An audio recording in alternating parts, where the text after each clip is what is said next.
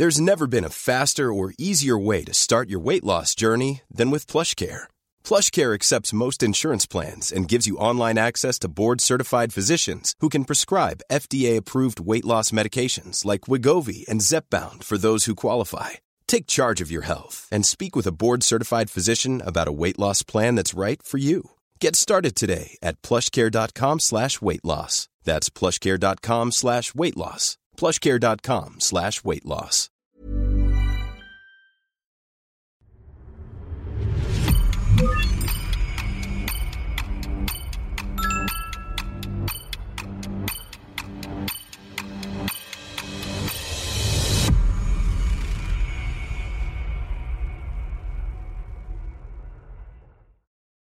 Storybakers, este texto fue publicado originalmente por Carlos Jornet en Tendencias 2022, encuentro de creadores y periodistas en la nueva economía, un ejercicio colaborativo sin precedentes en Iberoamérica que ha sido publicado por Storybaker Academy. Si ustedes quieren descargar esta obra que reúne a más de 20 autores de cinco países distintos analizando lo que estamos viviendo y lo que viviremos en este 2022 en la industria de los contenidos, que incluye a marcas, creadores y medios de comunicación, vayan a tendenciasmedia.com, tendenciasmedia.com para poder descargar esta obra completa y sin costo alguno. Vamos ahora sí a la lectura de este texto publicado por Carlos Jornet. ¿Quién es Carlos Jornet? Director periodístico de La Voz del Interior de Córdoba, en Argentina, y presidente de la Comisión de Libertad de Prensa e Información de la Sociedad Interamericana de Prensa.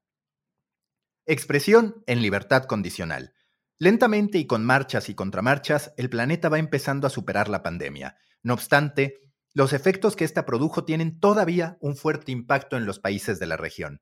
Más de 1.5 millones de muertos en América Latina y el Caribe y otros casi 800 mil en Estados Unidos y Canadá reflejan el saldo más trágico. Pero también causan enorme dolor las derivaciones económicas y sociales, con aumento de la pobreza, pérdida de centenares de miles de empleos formales y crecimiento del crimen organizado.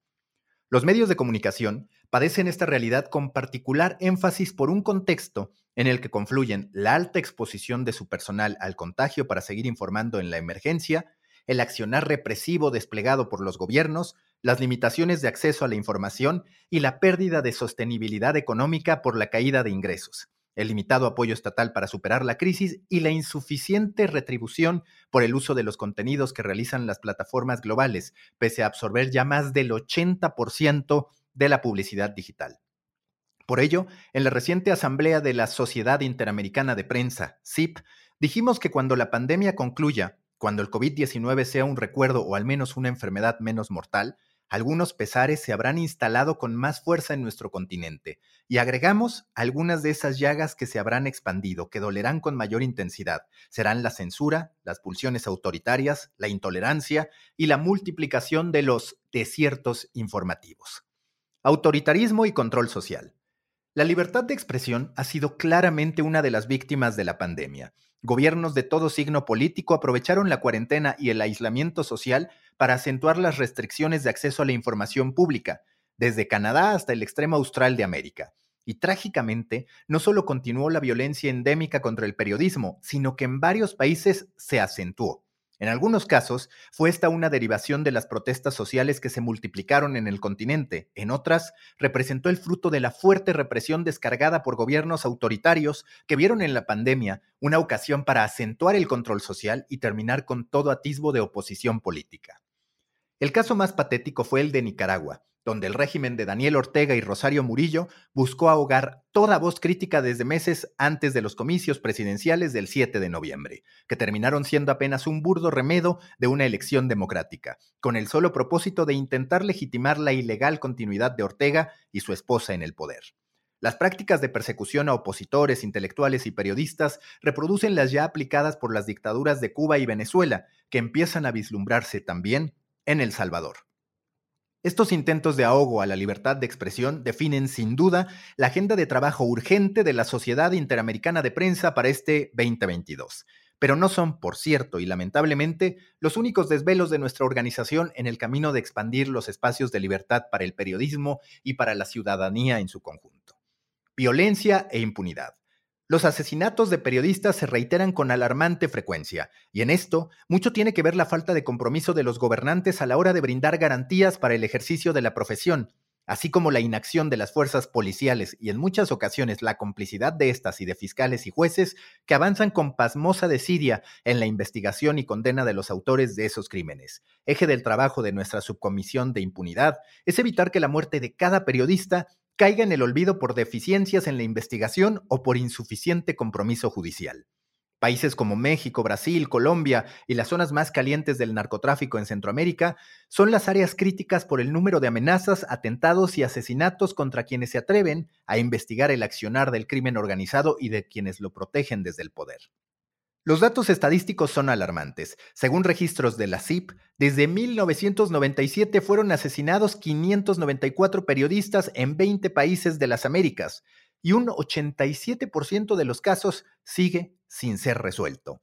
Esta es una señal muy fuerte de la falta de compromiso oficial para garantizar la labor de la prensa y el efecto no es otro que incentivar más actos de violencia. No hay Estado que pueda impedir que se cometa un atentado, pero sí pueden y deben intensificarse las acciones preventivas, no solo a partir de que un o una periodista recibe una amenaza, sino desplegando políticas que restrinjan el accionar impune del narcotráfico y otros grupos del crimen organizado y que corten los vínculos de financiamiento y connivencia con sectores políticos y empresariales. No es extraño que en muchos casos los ataques a periodistas se produzcan en zonas alejadas del control del Estado y donde la corrupción es una lacra enquistada en grupos de poder. Descalificar para anular el control.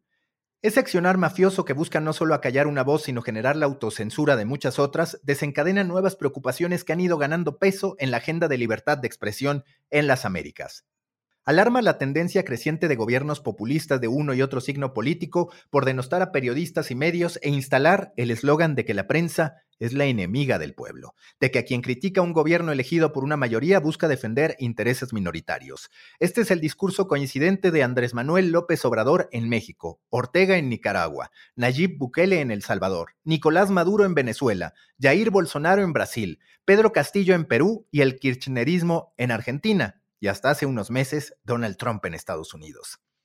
Esta predica reiterativa tiene el evidente propósito de tender un manto de impunidad sobre el gobierno de turno, a partir de la descalificación anticipada de todo cuestionamiento que provenga desde el accionar periodístico, lo que tiende a condicionar la función de control que la prensa independiente debe ejercer en un sistema democrático. Para reforzar ese discurso antiprensa, se apela no solo al hostigamiento verbal desde la cima del poder político, sino también al acoso judicial y administrativo, que en ocasiones termina en encarcelamientos infundados y abusivos, requisa de equipos e instalaciones o persecuciones que fuerzan a decenas de colegas al exilio.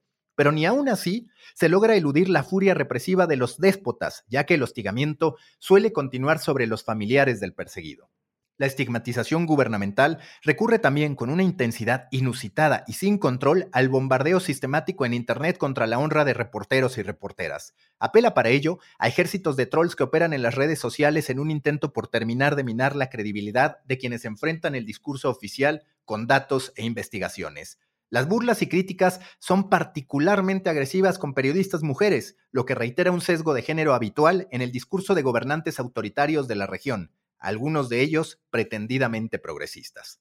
El contexto es preocupante, sin duda, pero no nos guía el desánimo, sino el llamado a redoblar esfuerzos para cambiar la realidad, para que cuando la humanidad retome la senda del desarrollo, vuelva a brillar el sol de la libertad de expresión y logremos que en aquellos países donde impera el oscurantismo pueda desarrollarse una prensa sólida, vigorosa, que ayude a expandir el debate ciudadano.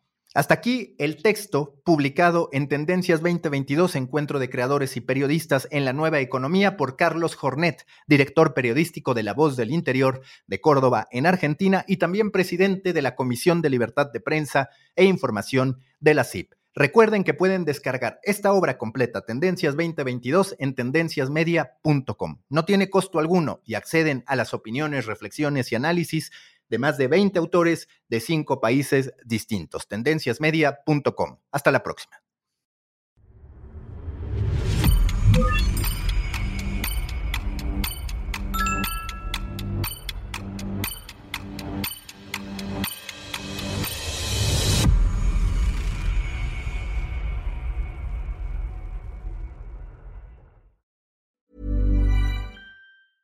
Mom deserves the best, and there's no better place to shop for Mother's Day than Whole Foods Market. They're your destination for unbeatable savings, from premium gifts to show-stopping flowers and irresistible desserts. Start by saving 33% with Prime on all body care and candles. Then get a 15-stem bunch of tulips for just $9.99 each with Prime. Round out Mom's menu with festive rosé, irresistible berry chantilly cake, and more special treats. Come celebrate Mother's Day at Whole Foods Market.